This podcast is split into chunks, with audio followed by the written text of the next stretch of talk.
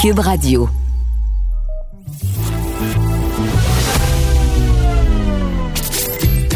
Caroline Saint-Hilaire. Caroline Saint-Hilaire.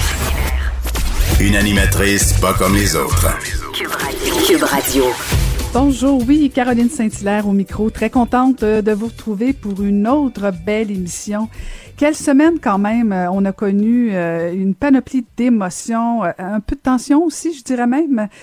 on va devoir, je pense, apprendre tous à respirer, à respirer individuellement et je dirais même collectivement, parce que sinon, j'ai pas l'impression que l'automne va être agréable. Alors, pour nous aider à reprendre un peu notre souffle, on vous a préparé une belle émission. On va parler de politique, on va parler femmes, on va parler aussi de cinéma. Alors, bonne émission. Elle, les réponses sont aussi des questions. Vous écoutez Caroline Saint-Hilaire. Bonjour, oui, Caroline Saint-Hilaire au micro. Très contente euh, de vous retrouver pour une autre belle émission. Quelle semaine quand même. Euh, on a connu euh, une panoplie d'émotions, un peu de tension aussi, je dirais même. On va devoir, je pense, apprendre tous à respirer, à respirer individuellement et je dirais même collectivement, parce que sinon, j'ai pas l'impression que l'automne va être agréable alors, pour nous aider à reprendre un peu notre souffle, on vous a préparé une belle émission. On va parler de politique, on va parler femmes, on va parler aussi de cinéma. Alors, bonne émission. Pour elle, les réponses sont aussi des questions. Vous écoutez Caroline Saint-Hilaire. Des chercheuses de se sont penchées sur la relation qu'entretiennent les politiciennes avec les médias. Cette étude a été dévoilée mercredi dernier. On a voulu comprendre les résultats de cette recherche. On va aller retrouver euh, la doctorante en sociologie à l'UCAM et aussi chercheuse, chercheuse, pardon, c'est difficile à dire, de cette étude, Véronique Pronovo. Bonjour, Madame Pronovo. Bonjour, Madame Fétulaire. Euh, très contente de vous parler parce que euh, euh, je vais déclarer mes intérêts parce que je pense que j'aurais pu facilement compléter cette étude, participer à cette étude. Mais d'entrée de jeu, Madame Pronovo, dites-nous qui exactement vous avez sondé pour, pour arriver à cette étude? En fait, on a bâti un échantillon d'environ une vingtaine de femmes, donc des candidates qui s'étaient présentées aux élections municipales de 2017, et on a essayé d'avoir un portrait le plus représentatif, c'est-à-dire qu'on a euh, on a questionné des femmes qui étaient euh, qui, avaient été impliquées donc dans dix régions administratives différentes, et on a eu aussi le souci d'aller voir un peu euh, les différences entre les tailles des municipalités. Donc, on avait des femmes qui étaient issues de très grandes municipalités, de moyennes municipalités et de petites municipalités pour vraiment essayer de voir s'il y avait des disparités de traitement euh, et si finalement la, grandeur des villes était un critère en soi dans la couverture médiatique de ces femmes. Donc, et quelles sont les principales conclusions de votre étude? Ben d'abord justement, hein, on a constaté que effectivement il y a une très grande différence dans la couverture en fonction de certains critères. D'abord justement la taille des villes, où est-ce qu'il y avait certaines euh, de, de nos participants qui nous disaient qu'elles avaient à toute fin pratique aucune euh, couverture médiatique euh, dans les plus petits les plus petites municipalités. Et il y avait une très très grande différence là, avec les grandes municipalités où est-ce qu'il y a plus de médias en règle générale, où est-ce que ces, ces femmes-là avaient une plus grande couverture. Ensuite il y a évidemment la fonction occupée ou convoitée. Hein, il y a une grande différence entre les conseillères municipales et euh, les femmes qui se présentaient à la mairie. Donc, beaucoup plus de visibilité pour la mairie que pour les conseillères. Et euh, il faut savoir qu'effectivement, il y a une majorité de femmes qui se présentent à titre de conseillères. Donc, en partant, on a malheureusement un petit billet là, euh, euh, qui, qui, se voit là, justement parce qu'il y a beaucoup moins de femmes qui, qui, se présentent à la mairie. Et finalement, le dernier critère, c'était celui de la proximité avec les médias. Et encore là, on voit que les femmes qui s'impliquent en politique municipale, souvent, elles n'ont pas nécessairement le même, et là, vous me permettrez l'expression, le même background hein, que les hommes qui s'impliquent en politique municipale, qui arrivent déjà euh, dans l'arène politique avec un très, très grand réseau euh, à travers leur municipalité et ça inclut évidemment les médias. Donc déjà, elles partent avec quelques prises euh, en cette matière-là. Mais là, Madame Pronovo, je vais me faire l'avocate du diable parce que vous, vous avez comparé euh, des candidates au poste de conseillère versus poste euh, de, de, mairesse. Euh, puis, à mon, à mon avis, c'est normal que les médias, euh, surtout les médias nationaux, locaux, ça peut peut-être être différent, mais en même temps, pas tant que ça, euh, de, de s'intéresser davantage au poste de, de, de, de magistrature de, de, du, du premier, de la première personne qui va gérer la ville. Il me semble que c'est quand même normal en soi. Oui, oui, ben effectivement. Puis écoutez, comme je vous dis là, encore une fois, ce qui est intéressant de voir, c'est que dans certaines euh, municipalités, des plus petites municipalités, certaines euh, candidates qui occupaient des postes de mairesse nous disaient, écoutez, moi, le seul lien que j'ai avec les médias durant toute l'année, c'est le 8 mars, donc alentour de la journée euh, internationale des droits des femmes. Et c'est le seul moment de l'année, au cours des deux, trois dernières années, où ces femmes-là ont quand même été sollicitées par les médias. Donc, quand même, on voit aussi euh, une différence là, en, en ces termes-là. Et euh, par ailleurs, je, je, prends la balle au bon sur euh, la différence entre conseillère et, et, et pardon, mairesse. Et ce qu'on constate effectivement, c'est qu'on aurait intérêt à aller voir ce qui se passe du côté des conseillères municipales, ne serait-ce que pour valoriser en fait le poste de conseillère municipale et les responsabilités qui sont portées par ces femmes-là. Et est-ce que, euh, je ne sais pas si vous l'avez étudié ou analysé, mais est-ce que ça s'applique aux hommes conseillers aussi ou si on s'intéresse aux hommes conseillers et pas aux, femmes conseillères? Euh, on l'a fait plutôt dans la première euh, phase de cette étude. Ce qu'on fait en ce moment, c'est ce qu'on a dévoilé cette semaine, c'est la deuxième phase d'une étude. La première phase, on s'est intéressé, en fait, on a analysé 1000, euh, 1000 articles de journal, en fait, alentour de la campagne électorale de 2017 toujours. Et ce qu'on constatait, c'est qu'effectivement, euh, les hommes sont beaucoup mieux représentés dans les médias de manière générale. Ils ont aussi plus de citations directes, contrairement aux femmes où est-ce qu'on va avoir tendance à davantage reformuler leurs propos. Donc, quantitativement, on voit qu'effectivement, il y a une sous-représentation des femmes politiques dans les médias. OK. Est-ce que ça se pourrait aussi euh, que euh, les femmes hésitent davantage à aller euh, confronter, je vais dire ça comme ça, les médias, euh, parce que, bon, j'ai vu dans le passé des femmes qui, premièrement, doutaient constamment. J'ai essayé, moi, à maintes reprises, de solliciter des femmes en politique et la, première réponse est non. Ça, ça, prend plusieurs rencontres pour avoir un oui. Est-ce que il y a cette notion-là de dire, ben, dans le doute, compte tenu que je suis pas certaine que je maîtrise bien les dossiers, je préfère ne pas répondre aux, demandes médiatiques, alors que, et là, je veux pas faire des généralités, mais on, va le faire pour, pour, pour l'exercice, ben, les hommes souvent vont se dire, ben, je vais y aller pareil, c'est pas vraiment grave, alors que nous, on est tellement perfectionnistes qu'on préfère s'abstenir. Ben, on s'est un peu intéressé justement à ce mythe-là hein, de la femme qui qui ose pas aller de l'avant ou, ou, qui estime qu'elle n'est pas assez préparée. Et justement, la conclusion à laquelle on est venu, c'est que justement, euh, on s'adresse encore une fois beaucoup plus aux femmes sur des questions qui touchent le genre. Donc, on va leur parler de conciliation travail-famille. On va aussi s'intéresser beaucoup plus à la manière dont elles vont livrer le message plutôt qu'au message en lui-même. Et donc, ce que ça nous dit, tout ça, c'est qu'il y a une remise en question des compétences autres que celles qui sont identifiées comme étant traditionnellement féminines. Donc, ça continue à être difficile pour les femmes de faire reconnaître leur expertise sur des questions de gestion d'infrastructures, de finances, par exemple. Et donc, des rôles qui évidemment là, euh, touchent de, de, de manière très près les fonctions qu'elles occupent. Et donc cette remise en question là constante, elle nous parle aussi du fait que leurs propos sont constamment remis en question, questionnés beaucoup plus facilement, beaucoup plus souvent, et que c'est donc plutôt pour ces raisons-là euh, que les femmes euh, se surpréparaient et hésiteraient davantage à prendre la parole dans les médias. Donc ça brise un petit peu le mythe là, que ce sont les femmes qui en, qui en exigeraient trop d'elles-mêmes. Donc, est-ce que les femmes en arrivent à la conclusion euh, que, que c'est une responsabilité de la part des médias d'aller davantage vers elles? Non, au contraire, en fait, euh, la majorité d'entre elles, et c'est ça qui est intéressant, ont tendance à se responsabiliser individuellement, alors qu'on sait que euh, ben, ces questions-là d'obstacles hein, sont beaucoup plus, les dépassent, euh, dépassent carrément leur individu. Et donc, les femmes vont développer des stratégies individuelles pour pouvoir gérer leur couverture médiatique. Et là, ce sont des stratégies, encore une fois, qui sont très, très élaborées, si on les compare peut-être avec celles que les hommes qui acceptent plus facilement la prise de parole en public. Quel genre de stratégie, euh, Madame Pronovo? Par exemple, euh, ben, dans les plus grandes villes, dans les plus grandes municipalités, les femmes vont s'entourer d'équipes hein, carrément pour gérer euh, ces questions-là. Certaines femmes vont nous dire carrément ne pas répondre au téléphone et faire transférer les appels vers justement les gens de leur équipe pour bien faire évaluer tout ça. Certaines autres vont nous ont parlé de formation qu'elles ont suivies pour être capables de vraiment se sentir plus à l'aise dans la prise de parole. Donc vraiment différentes stratégies, encore une fois, le très individuelles euh, pour essayer là, de développer une plus grande aisance dans les médias. Les candidates que vous avez euh, interviewées pour votre étude, est-ce que c'était des candidates qui ont, euh, qui ont été défaites ou il y en avait qui ont été élues aussi? La majorité ont été élues, mais on s'est quand même intéressé aussi à celles qui se sont présentées euh, et qui ont qui n'ont pas été élues là, effectivement, pour voir euh, leur parcours à elles aussi. Et euh, certaines, en fait, et c'est là que c'est intéressant aussi de voir les conséquences ou les incidences de cette couverture-là et des billets qu'il y a dans cette couverture-là.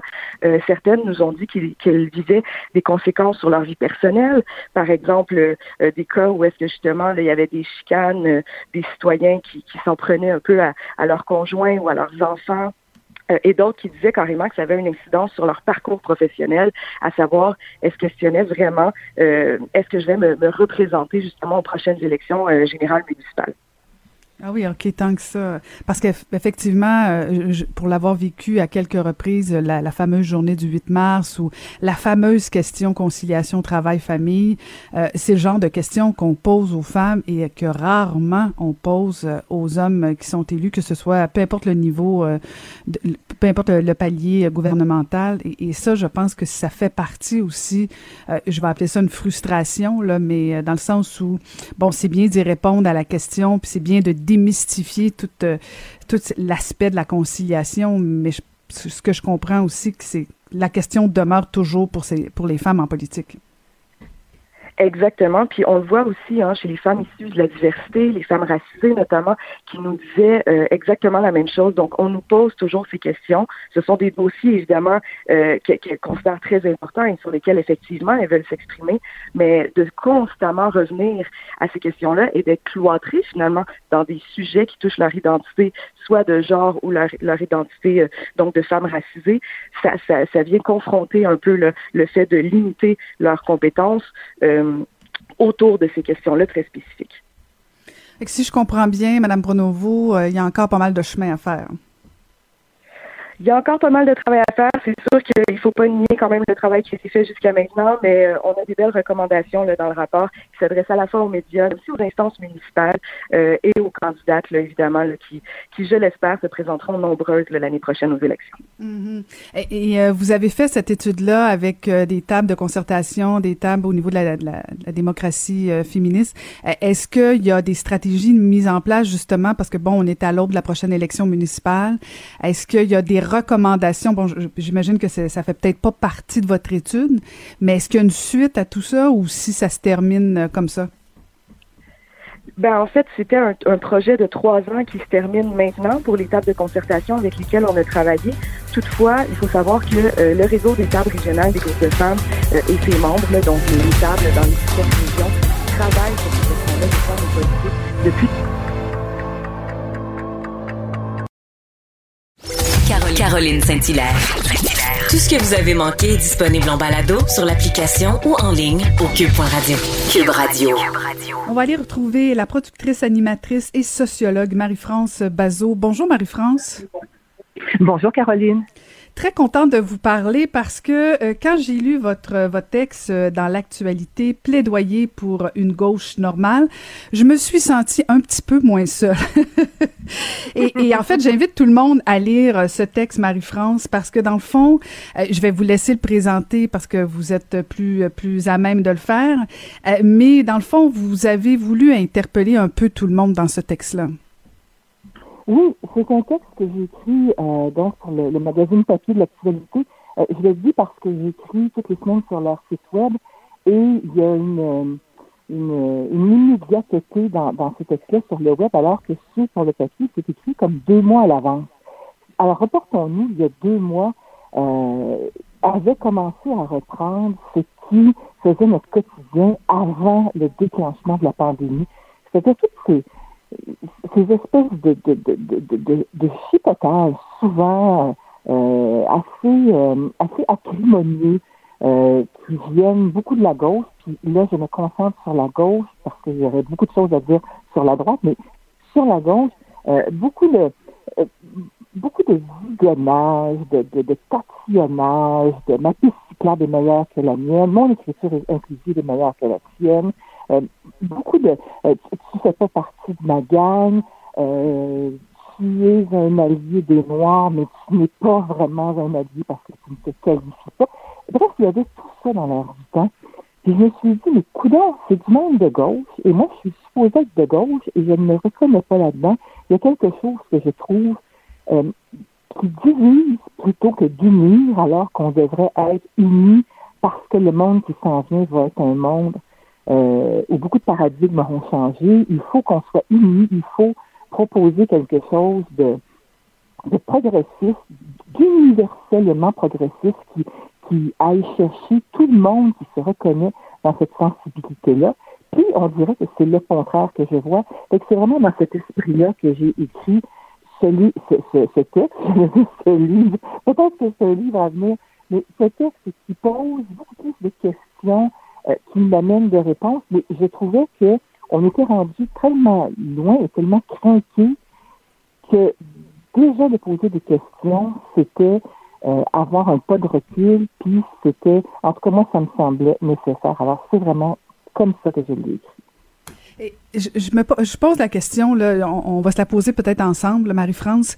Euh, est-ce que c'est parce que, euh, puis on, fait le procès de la gauche, puis effectivement, on pourrait faire celui de la droite aussi, là, mais, mais allons-y avec oh. le texte au niveau de la gauche. Mais est-ce que c'est parce qu'il y a eu un peu des, j'allais dire d'extrême, mais je suis pas certaine qu'on peut dire ça, mais, mais un discours plus polarisant parce que, euh, bon, moi, j'ai été longtemps perçue comme une femme de centre-gauche et là, j'ai l'impression effectivement uh-huh. presque d'extrême droite des fois avec mes propos. Euh, parce que si t'es pas dans le multiculturalisme, si tu défends pas le féminisme intersectionnel, t'es pas de gauche, euh, tu fais pas partie de la uh-huh. gang. Est-ce que c'est un peu ça aussi?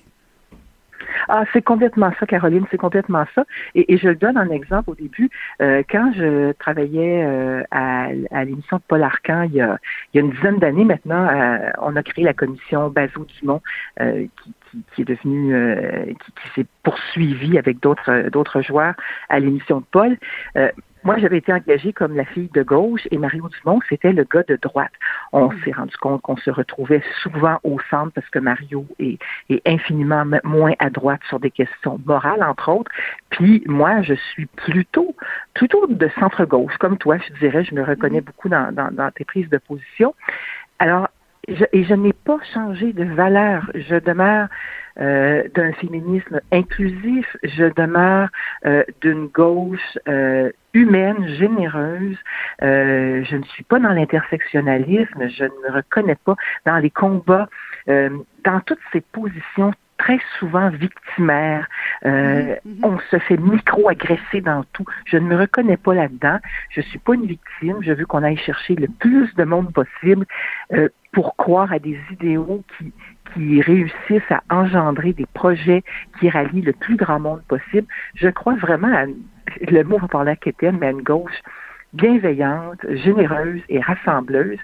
Et pourtant, mes valeurs n'ont pas changé d'un iota. Et je me fais qualifier, je me suis fait qualifier encore euh, dernièrement sur, euh, sur des réseaux sociaux de fille de droite. Alors, comme toi, je me pose vraiment des questions. Euh, est-ce que c'est moi qui ai changé à ce point-là, euh, qui suis devenue vraiment une vieille conne, ou euh, mais vraiment mes valeurs n'ont pas changé. Alors, il y a, il y a le, le, curseur politique a vraiment changé. En ce moment, la gauche est vraiment très à gauche et c'est correct pour certains points de vue, puis il y a des combats à mener, puis des fois, il y a des moyens plus radicaux pour les mener. Je pense politiquement, ça s'incarne dans le projet Montréal, dans Québec solidaire, euh, et la droite existe, prend de plus en plus de place, euh, se nomme, se revendique comme telle. Euh, il y a des droites morales, il y a des droites économiques, il y a des droites nationalistes, il y a toutes sortes de droites, mais qui s'expriment de plus en plus, et il y a de l'extrême droite, ces groupuscules qu'on a vu apparaître ces derniers mois, ces dernières années sur, euh, euh, la scène québécoise. Alors, les, deux ont tendance à se polariser. Puis entre ça, il y a du monde comme toi, comme moi, comme je suis sûre, beaucoup d'auditeurs et d'auditrices qui nous écoutent, qui se disent Mais coudon, moi je me reconnais pas politiquement dans aucun parti. Je ne suis pas de cette gauche très craquée sur des projets très, très, très particuliers euh, qui souvent vont à l'encontre des méthodes que je préconiserais. Euh, je ne me reconnais surtout pas dans, dans cette droite euh, de plus en plus extrême. Euh, et il n'y a pas de place politiquement pour moi. Qu'est-ce que je fais? Comment je fais? Est-ce que ma parole est complètement déphasée? Est-ce que je suis dans le champ? Et avoir les réactions à mon article, euh, ça a interpellé évidemment les gens de la gauche que, que je dénonce, mais euh, beaucoup, beaucoup, beaucoup, beaucoup de réactions de gens qui disaient, mais mon Dieu, vous exprimez, vous exprimez exactement ce que je ressens. Donc, euh, je pense pas qu'on soit complètement dans le champ de penser ça. Ben, en fait, peut-être que le, le texte illustre justement cette voix, cette majorité silencieuse-là qui, qui sent un peu orpheline parce que, bon, il y a Québec solidaire, il y a la CAQ. Et est-ce que c'est euh, est-ce que c'est le fait que le Parti québécois soit si faible politiquement, euh, Parti libéral aussi, qui, euh, qui, qui, pourrait peut-être répondre à certaines préoccupations, les deux partis les plus traditionnels sont comme pas vraiment présents politiquement. Est-ce que ça peut être une, explication? Oui, c'est une explication politique parce que le fait d'être de gauche ne s'exprime pas que dans le mouvement politique, mais très longtemps, il est vrai que euh, le Parti québécois a fédéré les gens de gauche. Loin de moi l'idée de dire que le Parti québécois était un parti, puis je le mets au passé, tu vois, était un parti de gauche.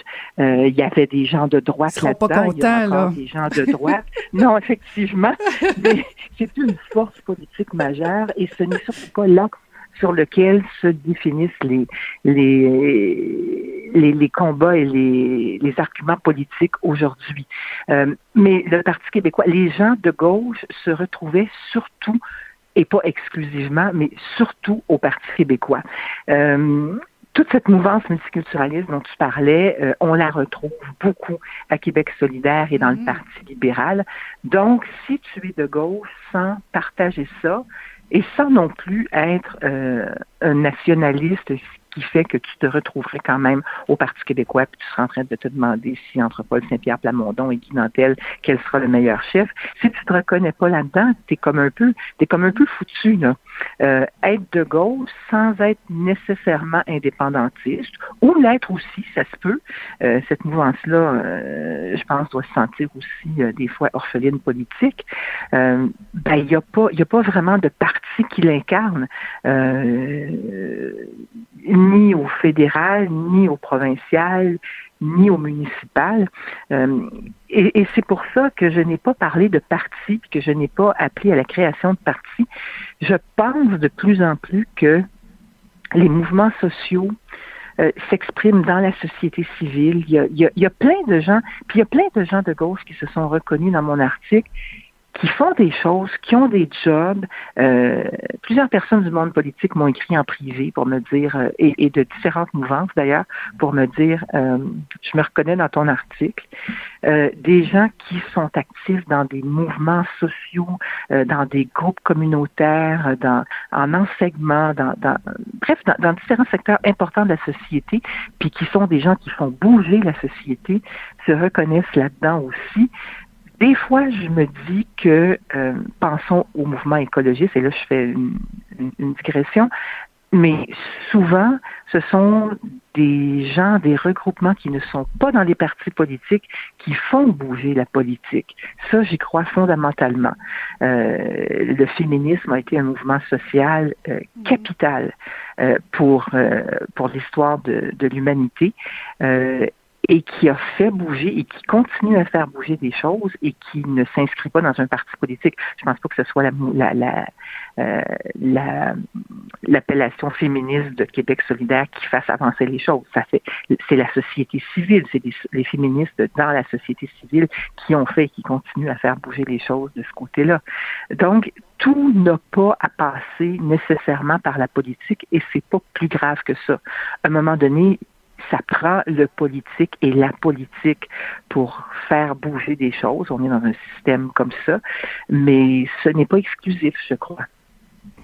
Mais là, Marie-France, l'ancienne politicienne en moi euh, cherche euh, si ça passe pas par la politique, ça passe par quoi?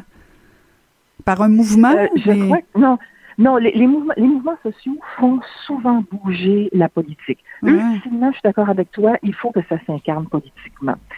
Et, et, et je ne sais pas si euh, cette gauche humaniste dont, dont je rêve et, et, tolère à, à partager, je ne sais pas si ça va s'incarner ces prochaines années. Le balancier, effectivement, est vraiment euh, plutôt dans les extrêmes. On vit une époque depuis euh, une dizaine d'années, mais depuis cinq ans particulièrement, extrêmement polarisée euh, et polarisante. Je ne sais pas si c'est sur le bord de s'arrêter. je pense que ça va beaucoup dépendre aussi de ce qui va se passer aux États-Unis, qui donne le ton, qui a libéré une parole également, à la fois en politique et à la fois en dehors de la politique.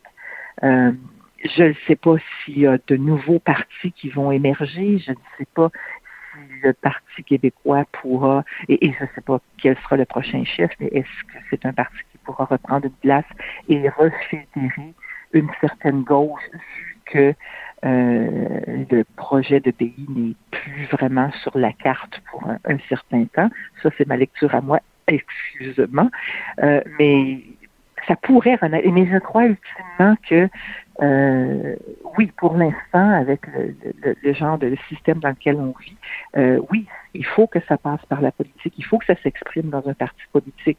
Est-ce que le Parti libéral pourrait redevenir ce parti euh, plutôt libéral au sens philosophique du terme, c'est-à-dire démocrate, centre-gauche, qui l'a déjà été pendant la Révolution tranquille, ça serait, ça serait à souhaiter.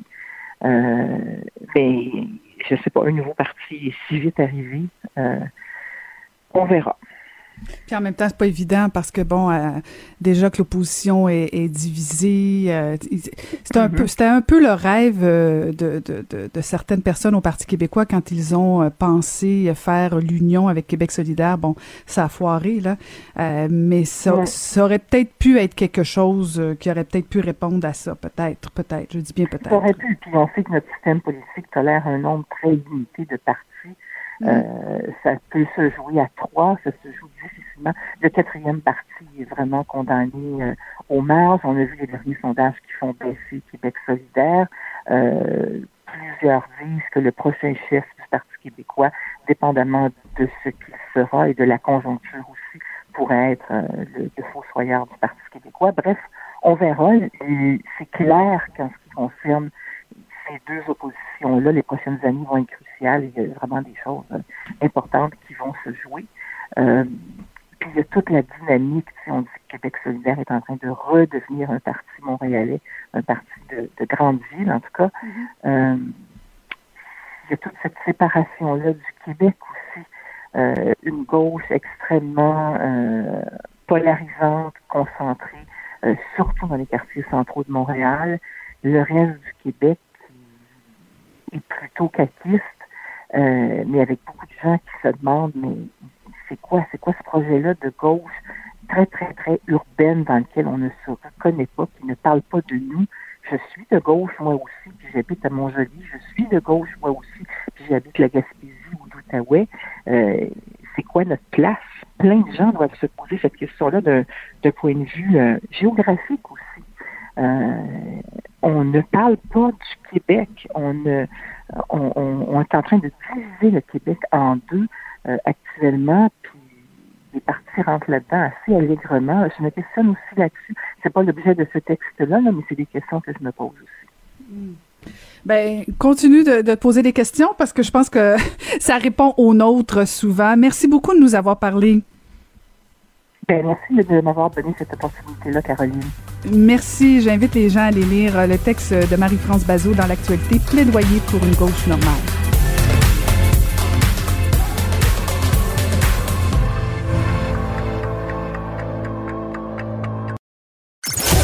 Ancienne mairesse de Longueuil, l'actualité. LGSN. Vous écoutez Caroline Saint-Hilaire, Cube Radio.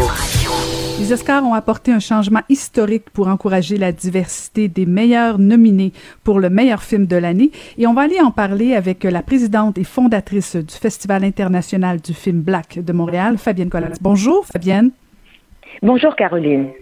Très contente de vous parler. Alors, vous avez, euh, vous avez dû applaudir quand vous avez vu cette nouvelle des, des Oscars pour le meilleur film de l'année.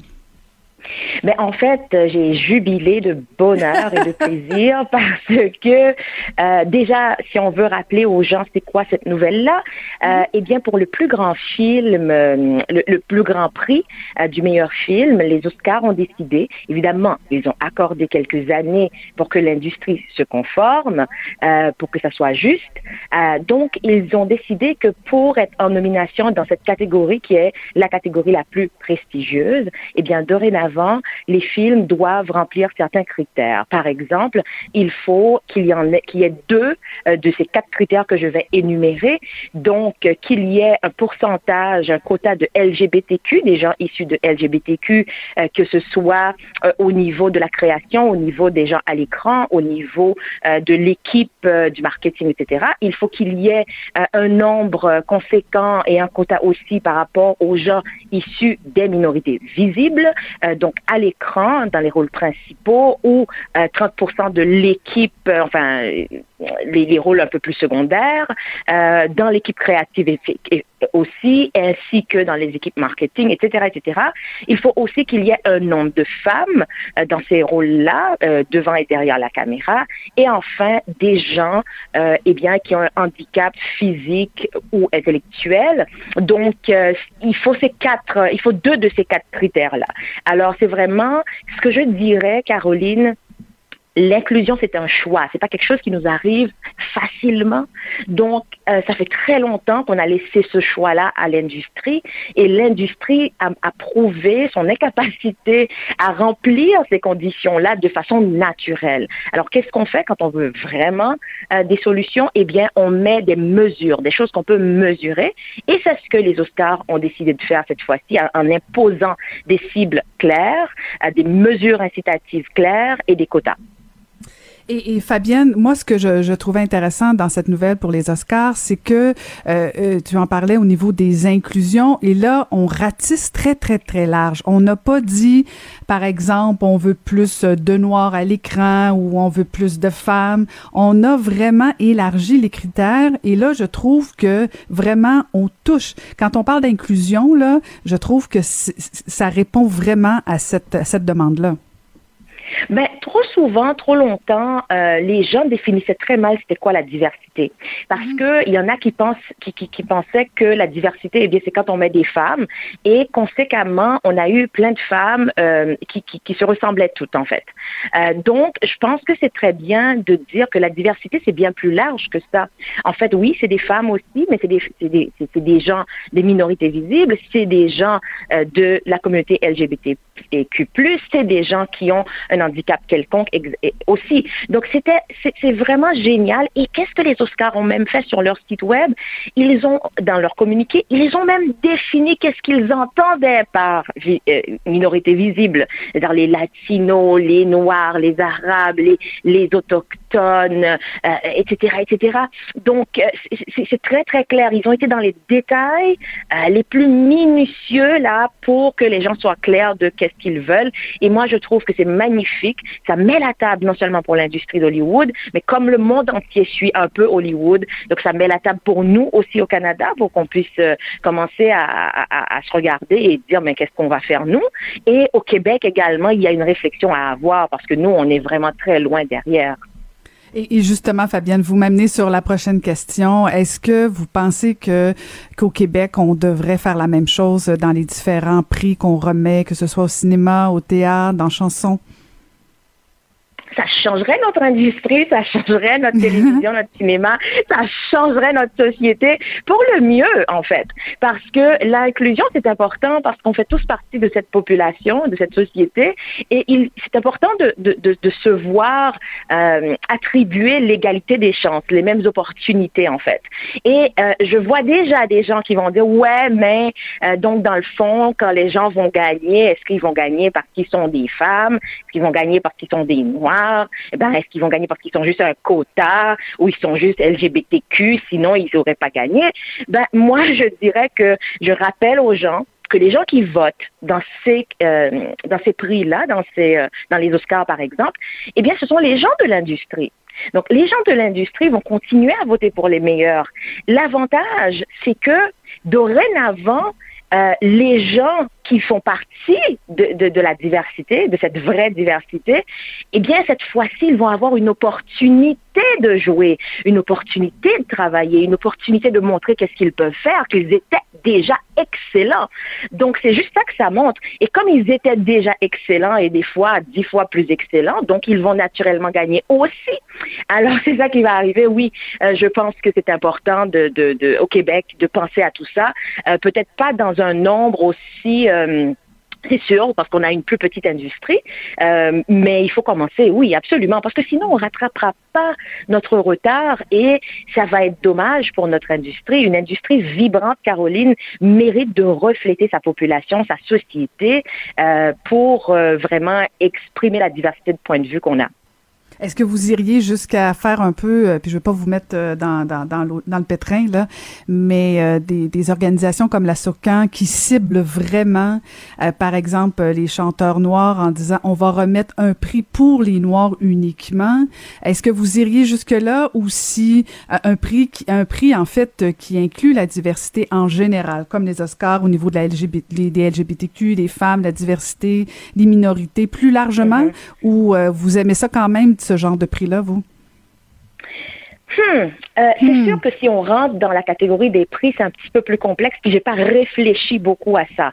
Par contre, ce que je dirais, je vais extrapoler un peu euh, euh chez les bailleurs de fonds, par exemple, parce que nous, on travaille avec Téléfilm Canada, la SODEC, et puis les conseils des arts, etc., etc., pour changer un petit peu comment les, les financements sont attribués. Il y a eu beaucoup de barrières systémiques pour, dans les arts euh, lors des financements, que ce soit pour des organismes euh, des minorités visibles ou, ou, des organismes ou des festivals qui, qui mettent en avant la diversité Et une des choses que nous nous disons, c'est que pendant que les minorités visibles vont continuer à, demander des subventions dans les autres grands programmes, on aimerait beaucoup qu'il y ait un programme qui soit dédié uniquement aux gens des minorités visibles.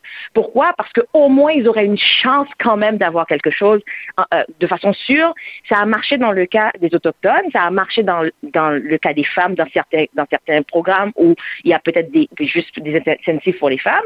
Donc, pourquoi ça ne marcherait pas pour les minorités visibles? Du côté des... Euh, des Oscars, euh, des, des, euh, des, des, prix là qu'on remet. J'ai pas réfléchi honnêtement à cette question-là pour savoir est-ce que ça prendrait des prix uniquement euh, pour des gens des minorités visibles. Mais je me dis en même temps, ce, ces mêmes endroits donnent des prix juste aux femmes aussi. Il y a des catégories hommes, des catégories femmes je sais pas, peut-être qu'on devrait avoir euh, un jour des catégories, euh, je sais pas moi, diversité mais ça ne devrait pas empêcher euh, à quelqu'un de la diversité d'être aussi nommé dans les autres catégories. Mais si on veut vraiment être sûr de remettre un prix à quelqu'un de la diversité, eh bien, mm-hmm. faudrait qu'il y ait peut-être, peut-être, c'est une réflexion, euh, penser à, à ajouter aussi une catégorie en plus pour s'assurer mm. qu'on en, qu'on, qu'on en, qu'on en, qu'on en récompense certains. Mais ça, ça, ça devrait pas être uniquement là que la personne doit compétitionner mm. dans, dans, dans, dans le Pas un prix, pas un prix, parce que bon, vous-même, vous, vous, avez un festival et on va en parler un peu là, euh, mais un, une catégorie, par exemple, euh, pour un comédien noir. Euh, Est-ce que vous, vous aimez ce genre d'appellation ou si on reste dans la catégorie pour un prix pour la diversité en général? Est-ce que de cibler, par exemple, de dire, ben, ben on remet... Ben, Uh -huh. Oui. Allez-y. Non, non, allez-y. Ben, en fait, c'est ça, parce que la SOCAN a, a, créé un prix vraiment particulier pour, pour euh, les Noirs. Et, et moi, j'ai de la difficulté quand on, on cible aussi, euh, aussi fortement, euh, parce que, bon, à la limite, on, on pourrait penser à d'autres minorités et pourquoi on viserait uniquement les Noirs. Euh, et, incluons ben, la, la, la, diversité plus globalement, non?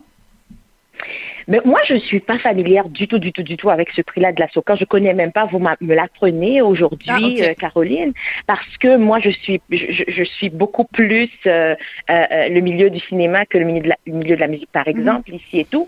Mais euh, il faudrait que j'aille voir, il faudrait que je comprenne. J'ai pas trop le contexte de tout ça. Euh, effectivement, les Noirs vivent des situations de, de, de racisme systémique sans précédent aussi. Il faut, faut comprendre que sans vouloir défendre qu'est-ce qu'ils ont essayé de faire, parce que je n'ai pas tout le contexte, mais je dois dire qu'avec le racisme systémique que les Noirs vivent, qui, qui, vraiment dépasse toute commune mesure dans, à, à, tous les niveaux de cette société-là, je peux comprendre pourquoi on mettrait euh, bien quelque chose d'incitatif pour s'assurer ben, ben, que ces Noirs-là, ben, au moins, ils ont euh, euh, une chance de gagner quelque chose. Après, moi, je crois que les minorités visibles en général méritent aussi une voix au chapitre parce qu'on on, vit à différentes, en, tout cas à différents niveaux les mêmes les mêmes difficultés. Donc c'est à voir un peu dans quelle pour quelle dans quelle optique ils ont fait ça. Et puis je, je vous incite vraiment à les inviter pour qu'ils viennent vous expliquer ça. Mais je trouve ça louable à chaque fois qu'on crée des plateformes pour permettre à des gens qui n'ont jamais été à la table ben, d'être enfin représentés à la table. Donc c'est une bonne chose. On devrait applaudir toutes sortes d'incitatifs pour les femmes, les minorités visibles et puis euh, les, gens LGBTQ+, et les gens qui ont des handicaps. On les voit pas assez et pas souvent. Donc euh, tant mieux si on peut multiplier les interventions. On reconnaît la militante Fabienne. Elle n'est jamais très loin. Mais parlez-nous, Fabienne, de votre festival, parce que ça s'en vient à grands pas, le Festival du film Black de Montréal du 23 septembre au 4 octobre. À quoi on peut s'attendre avec, euh, avec la pandémie? Ah bien, premièrement, Caroline, c'est un festival 100% virtuel. Donc, Caroline, je vous invite à vous mettre en pyjama dans votre salon du 23 septembre au 4 octobre et à vraiment regarder, savourer tous ces films-là. On a une belle sélection de 120 films de 30 pays, dont beaucoup de films locaux, parce que c'était important pour nous de nous concentrer sur le local, sur, sur ce qui est québécois, sur ce qui est canadien aussi. Euh, donc, on a beaucoup de discussions qu'on va avoir sur Facebook. Ces discussions-là sont gratuites avec des, des, panels de discussion aussi. On ouvre avec un film canadien qui s'appelle Le Cubain, qui met en vedette Lou Gossett Jr., qui est un, acteur qui a reçu des Oscars, un Oscar et tout. Euh, et on a des films pour les enfants, pour la famille. On a des documentaires très sérieux sur des sujets comme l'environnement, l'immigration, euh, l'identité, le, racisme systémique, le Black Lives Matter, mais on a également euh, des, des, films de fiction sur des personnalités historiques. On a des films de fiction aussi sur qui sont des comédies euh, pour rire un peu parce qu'on a besoin de se détendre également. Donc c'est pas qu'un festival sérieux avec des thèmes tellement sérieux seulement. Oui, on en a beaucoup, mais on a énormément de films aussi divertissants et c'est un tour du monde qu'on invite le public à faire. Donc, dans le confort de votre salon et en pyjama, sans prendre l'avion, vous allez pouvoir voyager à travers 30 pays et vous inspirer, vous éduquer, euh, découvrir d'autres cinématographies, d'autres réalités et aussi exposer vos, enfants euh, eh bien, à la diversité quoi, à l'écran. Mm-hmm. Alors, on peut aller voir ça sur euh, montrealblackfilm.com. Euh, alors, dès le 23 septembre prochain. Merci beaucoup, Fabienne Collas, de nous avoir parlé. Et Caroline, j'aimerais juste finir en disant que euh, pour la première fois dans l'histoire, eh bien, vous allez avoir accès à 120 films pour seulement 49 dollars pour une passe tout accès. Chaque film est à moins de 50 sous, c'est du jamais vu parce qu'on voulait démocratiser le festival. Et les films sont accessibles non seulement à tout le Québec, tout le Canada, mais aussi géocalisé mondialement. Donc, tout le monde peut voir euh, ces films-là. Donc, c'est la chance vraiment unique de savourer et de dévorer ces films-là et en même temps de supporter la diversité à travers une action concrète. Ben, on, va être, on va être fidèle au poste. Merci beaucoup, Fabienne. Merci, Caroline Papa. Merci beaucoup. C'était Fabienne Collas, présidente et fondatrice du Festival international du film Black de Montréal.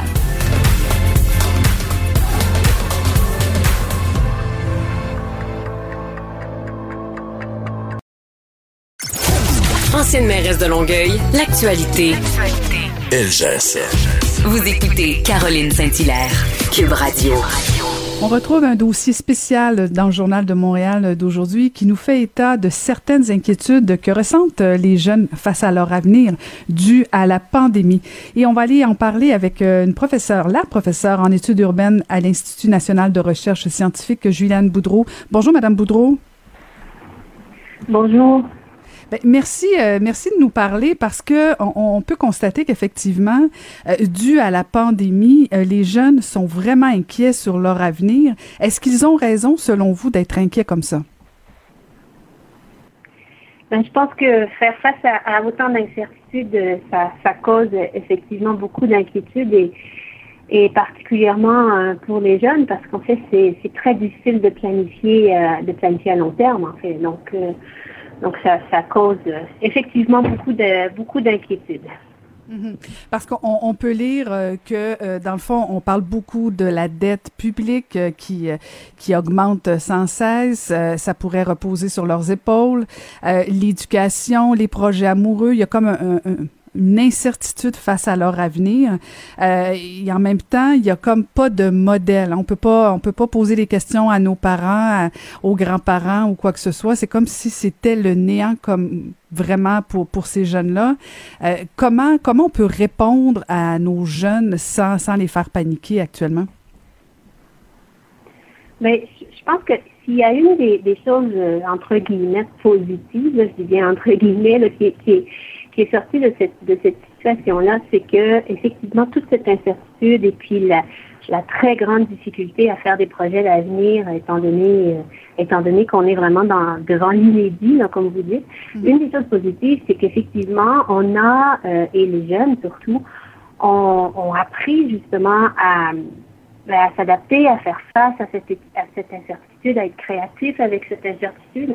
C'est pas quelque chose, justement, qu'on leur apprenait avant, parce que, comme vous dites, il n'y a pas de modèle. Les autres générations, on avait... Euh, on avait quand même beaucoup plus de certitude sur euh, qu'est-ce qui nous attendait. On, savait que si on fait des études, après, on risque d'avoir un travail. Bon, c'est sûr que ça fait quelques générations là, où le, le, marché du travail est plus instable parce qu'il y a beaucoup de, de changements de ce côté-là. On est passé d'un travail salarié à, à une économie plutôt de travailleurs autonomes, mais, mais quand même, il y avait quand même justement des modèles où on se disait, bon, ben c'est comme ça qu'on qu'on fait des projets d'avenir. C'est plus comme maintenant, puis je pense que une des choses qui, moi, me, me fascine beaucoup là, de cette génération euh, COVID, entre guillemets, là, ces jeunes là, qui ont entre, disons, 16 euh, et, et, 25 ans en ce moment, là, qui ont vécu la, la pandémie, qui sont à des moments cruciaux de leur, de leur vie. Euh, ben c'est ça, c'est qu'ils sont capables, ils, en fait, ils ont appris finalement à, ben, vivre avec cette incertitude à l'intégrer un peu dans, leur façon de faire. Je dis pas que ça cause pas d'inquiétude, certainement pas, mais en fait, moi, ce que j'ose espérer, c'est qu'ils vont développer une façon finalement de, concevoir euh, leur avenir personnel et l'avenir collectif différemment, autrement que comme on l'a fait dans d'autres générations où justement on avait un plan beaucoup beaucoup plus ben, beaucoup plus clair, beaucoup plus tracé de ce qu'on voulait faire. Puis en même temps, la situation actuelle, euh, bon, compte tenu qu'on est tous actuellement dans une incertitude, deuxième vague, pas deuxième vague, euh, est-ce qu'on aura vaccin? Il y a comme beaucoup, beaucoup d'incertitudes. Euh, en pleine crise, c'est peut-être pas l'idéal, euh, le temps idéal pour se poser des questions, mais en même temps, euh, corrigez-moi si je me trompe, mais il me semble que, que les jeunes sont souvent les meilleures personnes euh, pour répondre justement à, à ce besoin de, de, de, de, faire face à l'incertitude. Sont, sont souvent les personnes les plus créatives. Est-ce que ça peut pas, oublions le, le temps actuel, le temps présent, comme on dit, euh, mais est-ce que dans quelques semaines, quelques mois, ça pourra pas devenir une belle opportunité pour les jeunes de dire, mon Dieu, OK, peut-être que le COVID, euh, l'après-COVID-19 peut appartenir à ces jeunes-là aussi?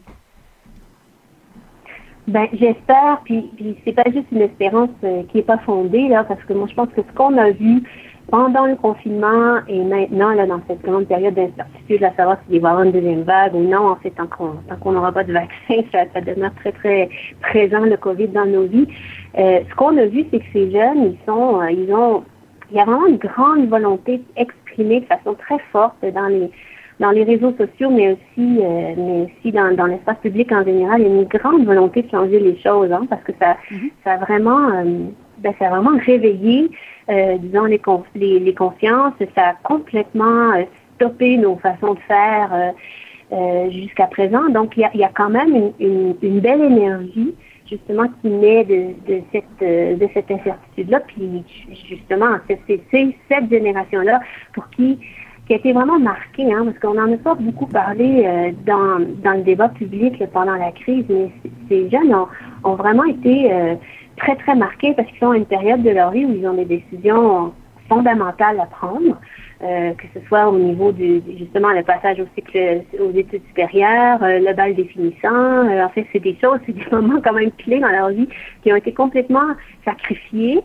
Euh, parce qu'on pouvait pas on pouvait pas les faire donc ces rituels ont été sacrifiés puis donc ils ont dû ils ont dû finalement se ben justement, s'adapter à ça. Puis je, je pense que c'est une génération qui n'est pas prête d'oublier justement cette, cette crise-là et qui va, j'espère, ça va définir leur, leur façon de ben, de voir le futur et de le construire. Et donc, euh, ce serait vraiment important de les écouter là, dans, les, dans les semaines, dans les mois qui vont suivre, dans les années qui vont suivre, parce qu'ils ont beaucoup à dire.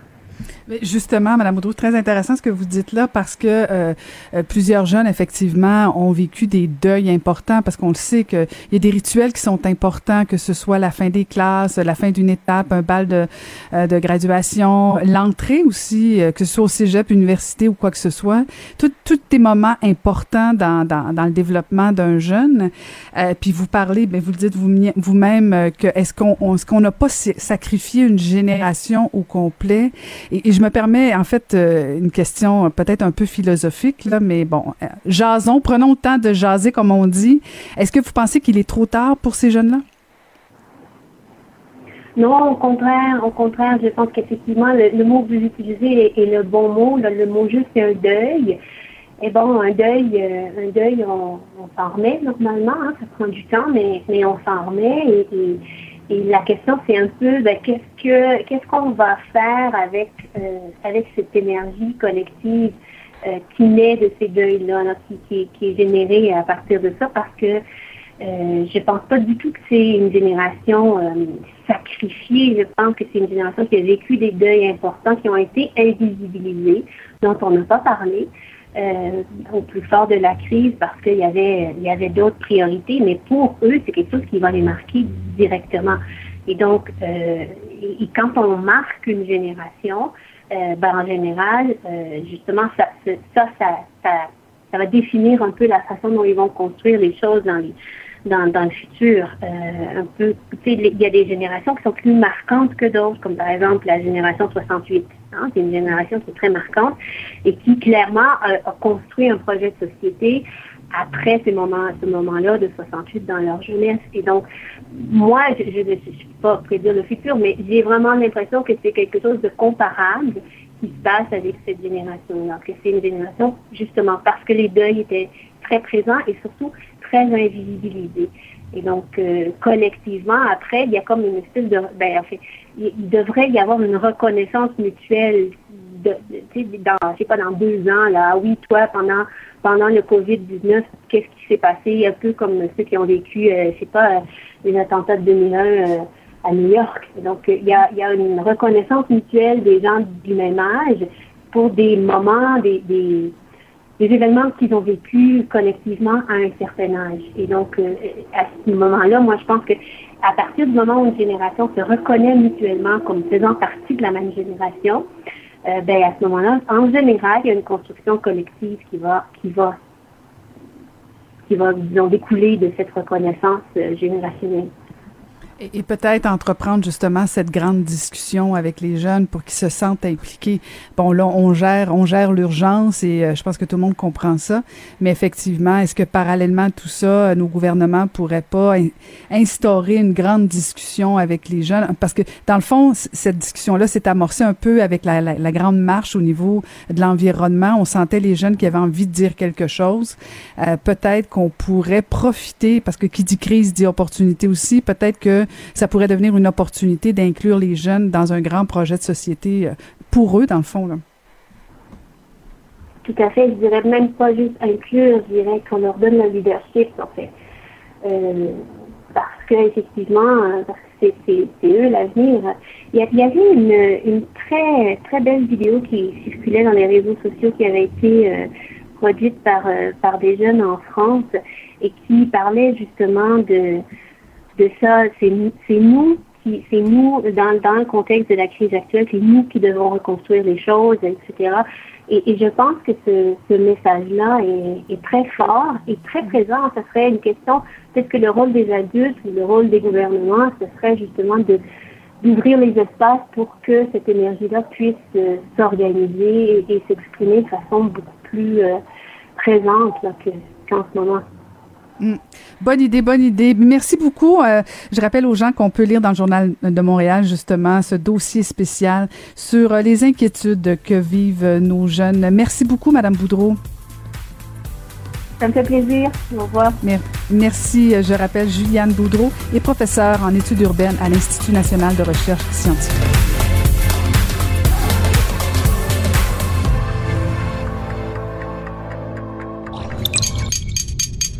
Cube Radio.